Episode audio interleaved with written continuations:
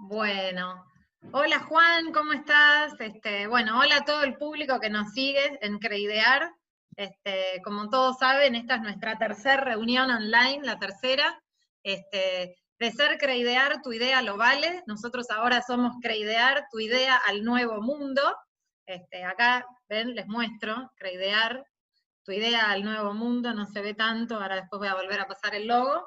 Este, porque bueno, justamente con las circunstancias que nos toca vivir, hemos cambiado la modalidad de trabajo, ¿no?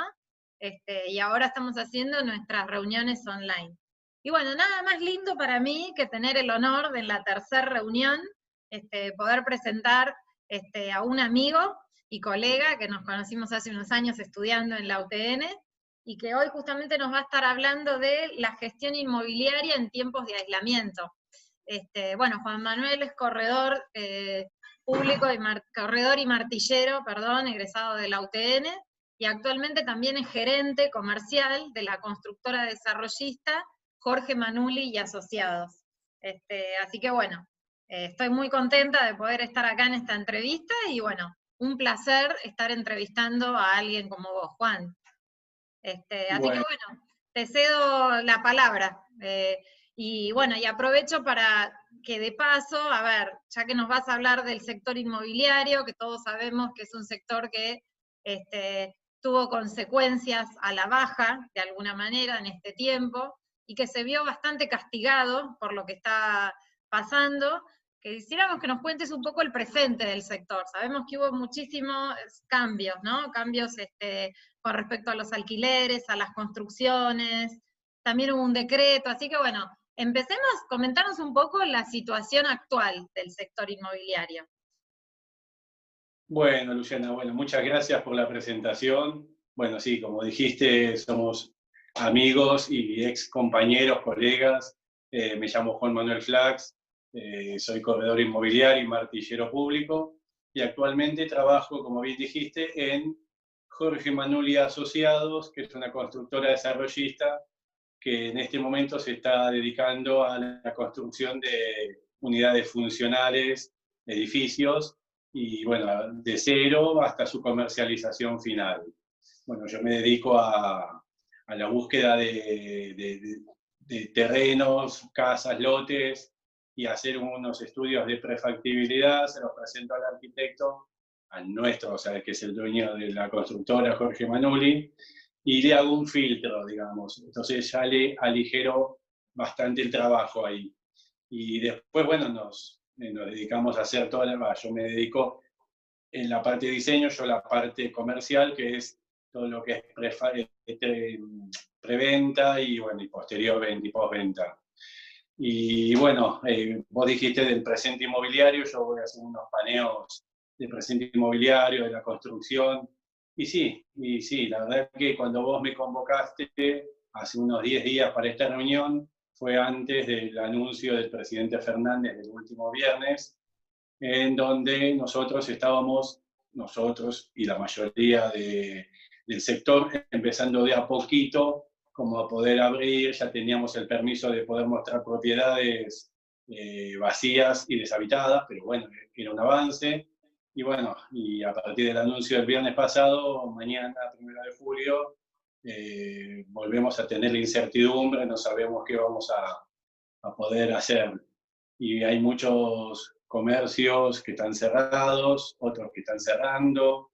Y bueno, así que es un, un momento difícil. Y en lo que el tema inmobiliario en sí compete, bueno, ya lo hemos hablado fuera de, de la Cámara, y sí, es, es un momento donde eh, están 90, 95% de las escrituras paradas, suspendidas, eh, no hay casi movimiento, eh, claro, estamos en el piso histórico de, escrituras en, en, lo que es el semestre este.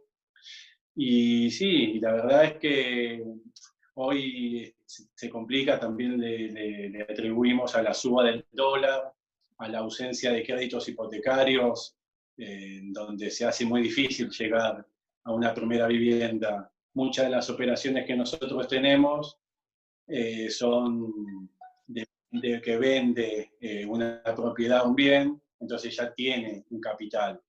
Mm. Entonces, a veces venden para agrandarse y otras veces, lamentablemente, venden para achicarse. Pero bueno, eh, son momentos de, reestructurar la manera de comercializar y, cuidar a los que tenemos apalabrados con respecto a, a, lo que veníamos consultando anterior a la pandemia. Momentos de cambio, bien los dijiste. Y hablando de cambios, este, está la nueva ley de alquileres, eh, ya ahí lista, lista para salir del horno, como diríamos. Este, comentame un poco qué te parece la ley de alquileres, no sé, cuáles son los puntos que vos resaltarías. O sea, sé que cambió, eh, entre otras cosas, el periodo, los ajustes, este, los índices por los que se va a ajustar. Decime vos, desde lo que estás trabajando, ¿qué opinás de lo que está por salir este, de la ley de mercado? Sintetizanos un poco tu visión. Mira, sí, perdón. La nueva ley de alquileres, si bien está a la espera de una media sanción y su posterior aprobación, seguramente va a salir, no va a tener mayores cambios, seguramente algún que otro punto puede tener, pero, pero bueno, es larga. Entonces, lo que yo te propongo, que busquemos, yo ya pensé dos o tres puntos que son distintos a la ley anterior, y vamos a hacer la mirada de los que, por ejemplo, a mí me convoca, tanto un propietario para darle en alquiler o a la venta y un potencial inquilino o un potencial comprador. Entonces, por ejemplo, en el tema de lo que es eh, alquileres, eh, la inscripción, uno de los puntos es la inscripción del contrato en la fin. Hmm. Bien, vamos a la mirada del inquilino. Le da un resguardo para un futuro reclamo, eh, está formalizado su, su alquiler, eh, también tiene la posibilidad de que le facturen y pueda descontarlo de IVA y ganancias.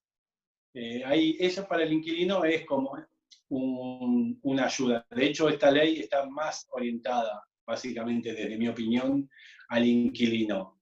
Y lo que sería, por ejemplo, la visión del propietario es que inscribir el contrato le genera un impuesto. Entonces la pregunta rápida que hace el propietario es, ¿lo afronto yo? ¿Se lo traslado al alquiler? ¿Qué hacemos con ese número? Pero bueno, también le genera una inscripción en un contrato para un futuro el litigio en caso que lo tuviera, tiene un resguardo donde formalizó el contrato. Después, eh, otro punto, como bien dijiste, se extendió el plazo hasta, bueno, hasta que salga la nueva ley, eran dos años, ahora en teoría todo indica que van a ser tres de mínimo, porque pueden ser hasta diez, pero por lo general siempre se va por el mínimo con renovaciones. Y sí, de vuelta, para el inquilino, la verdad que tres años es como una tranquilidad porque dos años pasan rápido, al año y medio ya hay que estar empezando a, hacer números, a ver cuánto le, cuánto le aumentará, si el dueño quiere renovarle o no. Entonces empieza como un estrés que la verdad que de esta manera extiende 50% más de contrato y son tres años. Ahora vamos a la visión del propietario, propietaria. Tres años, la verdad que es un, un tiempo largo para fijar un contrato en Argentina, sobre todo estamos hablando, en un país de una inflación más estable no habría inconveniente. Pero en Argentina hoy haces un, podemos poner un figurativo de un contrato de 100 pesos.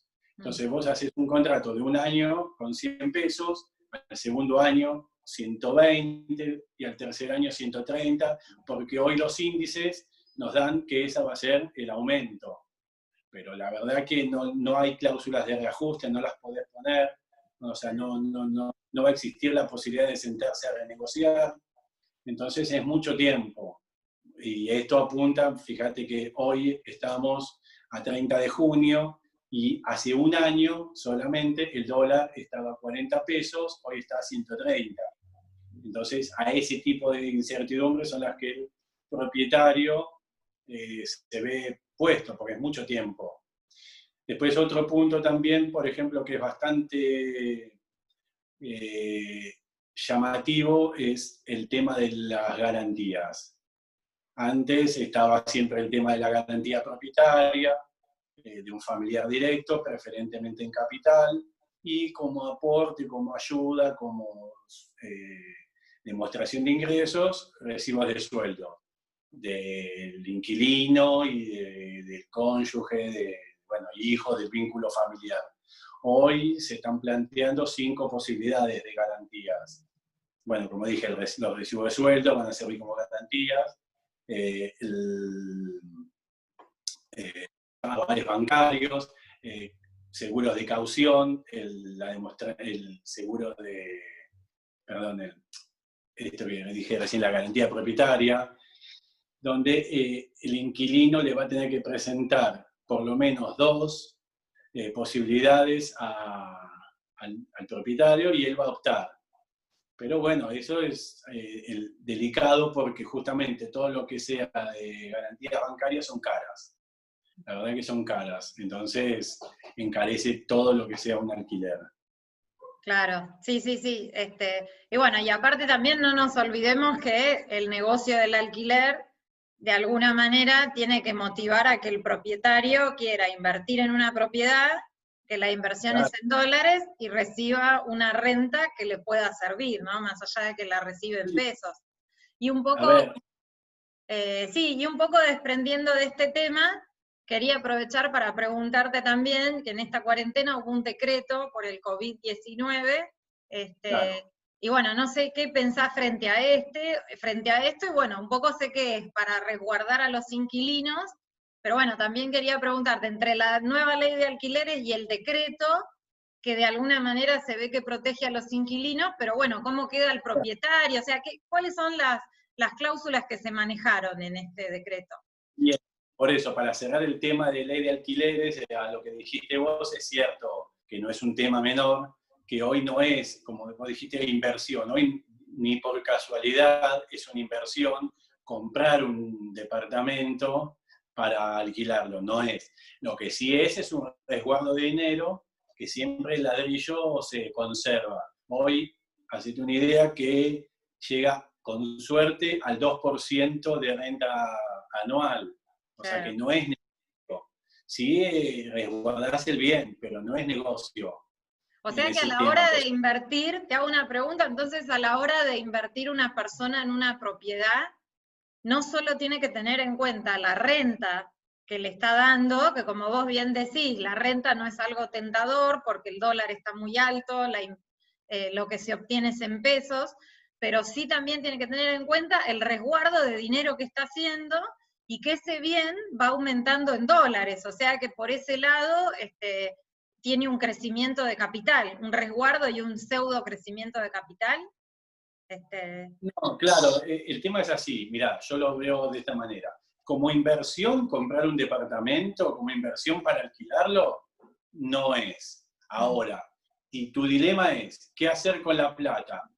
¿Compro un departamento o la guardo en el banco o abajo del colchón? No, comprar un departamento porque la plata siempre se va a mantener actualizada. Hoy se, compra un valor y más adelante, como es Argentina, se va a vender a un valor actualizado. En cambio, si vos guardás los dólares abajo del colchón o en la caja de seguridad, eh, esa plata, por más que lo tengas en dólares, se deprecia y no, no, no es negocio.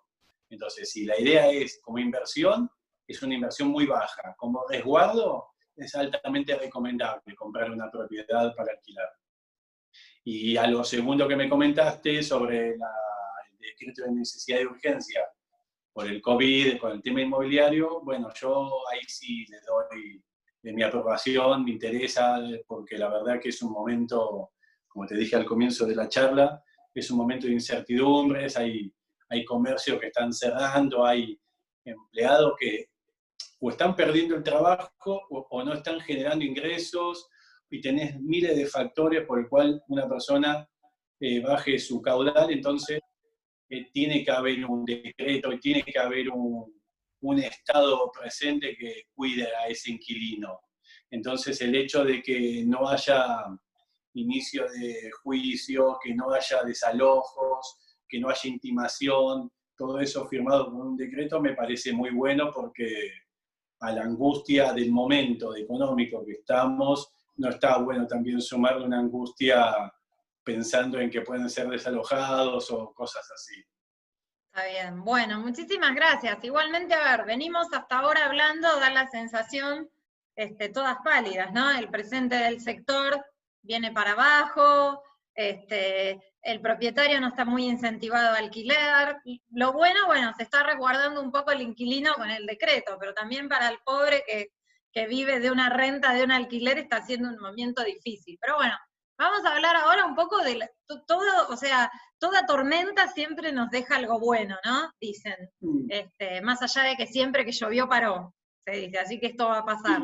Este, comentanos un poco las nuevas tendencias, ¿no? Porque bueno, todo esto, este es un sector que siempre se manejó mucho de manera presencial y, eh, de ir a ver la propiedad y toda averiguación se hace física, pero comentanos un poco este, qué es lo que estás viendo a manera de nuevas tendencias para el sector. Mira, Luciana, sí, como, como vengo viendo, bueno, cerrando también lo anterior, no, no es que son todas pálidas, es que el momento está así con la incertidumbre, entonces la incertidumbre genera, viste, Esa, e, ese, ese momento así de, de, freno. Pero bueno, como nosotros, los viejos trabajos que hemos hecho en la facultad con la matriz FODA, sabíamos que que surgen oportunidades a veces cuando hay una amenaza. Entonces, es verdad, es verdad. Entonces es momento para, para ver. Y con respecto a las nuevas tendencias del sector y todo esto, bueno, la verdad que llevamos 12 semanas, 103, 104 días de, de, aislamiento y la verdad que lo que yo veo, los cambios que han habido para bien eh, y así impuestos por, por, el, por el momento, eh, son cambios que realmente si lo hubiésemos propuesto hacerlo, a lo mejor hubiésemos tardado tres, cuatro, cinco años. Entonces ahora, viste, tenemos tendencias a, a, manejar mucho el tema virtual que en enero mismo de este año, enero, febrero o comienzo, marzo, no teníamos idea de que existían este tipo, por ejemplo, de, de conferencias, eh, trabajo, bueno, el trabajo eh, el home office era como un poco más cautivo de ciertos sectores de trabajo que, que podían hacerlo a distancia y hoy la verdad es que está muy bueno. Claro, uno puede ver hoy por hoy, se puede ver un departamento por videollamada, ponerle por Zoom.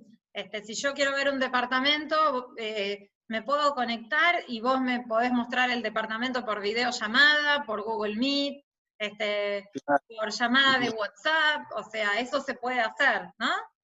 Eh, sí, sí, sí. Ah, bueno, hasta hace un mes que volvieron a abrir las inmobiliarias, como te dije, se podía mostrar, pero, pero sí, eh, nos ha pasado de mostrar propiedades eh, con la cámara del WhatsApp web, donde yo encima soy bastante meticuloso, soy muy obsesivo, bueno, vos me conocés con el tema de los trabajos, y, y la verdad es que yo les hago una radiografía y un escaneo del lugar que la persona ya la conoce, ya la vive y no la fue a visitar en persona.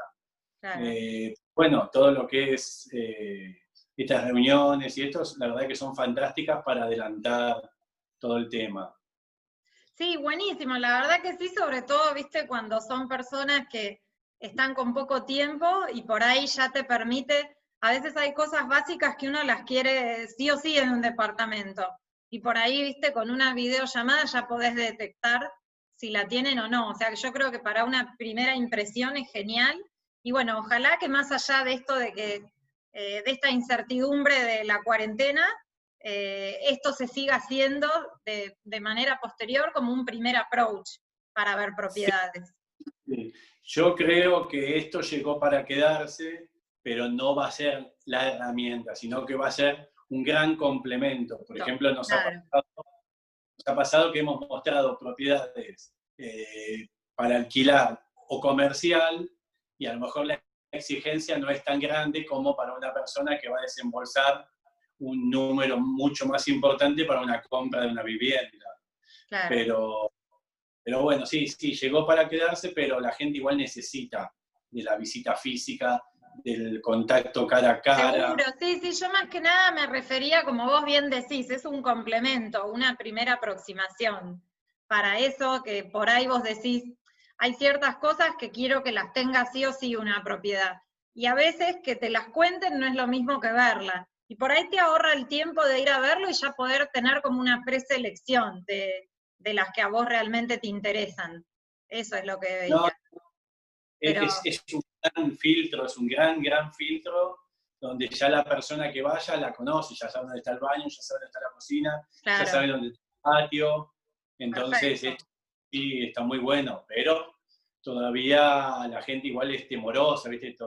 en este tiempo que la gente podía salir eh, a, ver las propiedades, eh, no, no, no, iban mucho, entonces preferían seguir haciéndolas vía cámara, vía virtual. Claro, está bien. Juan, te interrumpo porque tenemos unos pocos minutos, tenemos cinco minutos, y bueno, ya que me gustaría que me hables un poco del tema de las inversiones a futuro, tus proyectos, posibilidades de rentabilidad que ves, o sea, este, un poco como para dar un cierre optimista a esta entrevista. Mira, nosotros en la constructora siempre solemos ser bastante optimistas y positivos. Y la verdad que hemos salido airiosos de otras situaciones coyunturales donde todo no estaba tan bueno, pero, pero la verdad que vamos bien. Ahora, mira, nosotros terminamos un edificio hace seis meses para septiembre, octubre del año pasado. En preventa y postventa ya vendimos algunas unidades que eran otras por comercializar. Y estamos a cuatro meses de obra, porque ahí sí que el tema de la construcción está totalmente frenado desde marzo, y estamos a solo cuatro meses de obra en Parque Centenario, eh, en Caballito, y, la verdad que tenemos también algunos ya en preventa eh, ubicados, y ahora, eh, a partir de ahora, con todo esto, vamos a ir orientando hacia el tema de barrios cerrados.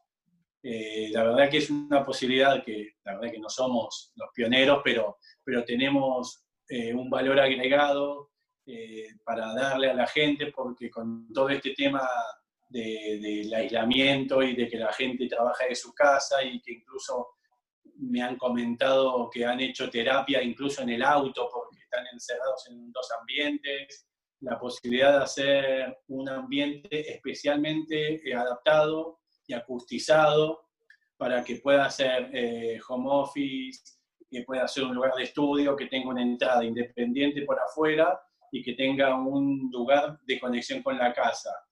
Entonces, eso va a ayudar a que la gente se desplace poco a capital. Aunque venga dos veces por semana y después pueda hacer trabajos a distancia, eso va a ayudar porque el lugar está resguardado con una acústica especialmente para eso, porque aparte sabe que yo soy técnico en sonido, así que de ese tema sé. Eh, así que buenísimo, eso está buenísimo. Escucharon, ¿no? Hay que tener en cuenta, tiene especial, eh, Juan es sonidista también, y hace ambientes resguardando de los ruidos, para todos los que están teniendo que trabajar con videollamadas, con toda la familia dando vuelta, me parece que es genial, o sea, yo creo que es una necesidad que surgió de todo esto, ¿no? Que el hacer home office este, no es como uno se lo imagina cuando no lo hace, ¿no? Que está en la casa, tranquilo, no, y hace home office. Se necesita también tener lugares que no haya tanto ruido, que esté tranquilo, que se puedan tener conferencias y que no se corte la vida de la familia, ¿no? Porque los demás tienen que seguir circulando. Así que bueno, para los que les interese, escucharon el proyecto de Juan, ¿eh? Súper interesante. Este, y bueno, y hasta acá hemos llegado, así que este, no sé Juan si querés agregar más para cerrarlo, tenemos dos minutitos más para, para hablar.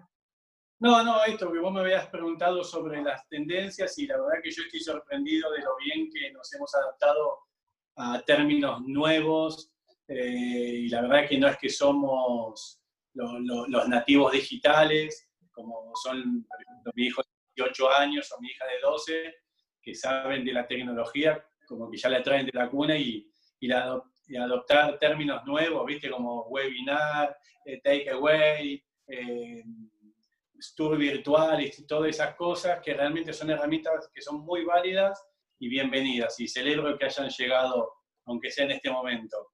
Seguro, sí, la verdad que, a ver, yo siempre digo, lo mejor que nos deja toda esta situación creo que es eso, es que el cambio que uno por ahí estaba pensando en hacer de lo digital, de golpe lo tuvo que hacer, tuvo que sumarse al tren y hacerlo. Pero bueno, Juan, muchísimas gracias por tu tiempo. Este, muy interesante, ya saben, Juan trabaja en la constructora Manuli y Asociados, o sea que el que quiera contactarlo ya sabe que nos puede escribir por a través de Creidear, van a estar los datos de Juan. Y bueno, les agradezco a todos los que están en esta tercer charla, ya saben, todas las preguntas que tengan son bienvenidas, porque bueno, un poco Creidear lo que está viendo es esto, es tu idea al nuevo mundo, o sea, lo que se viene. Así que bueno, muchas gracias Juan, te saludo y gracias a todos los que nos están vinando y escuchando. Chao, gracias. Chao.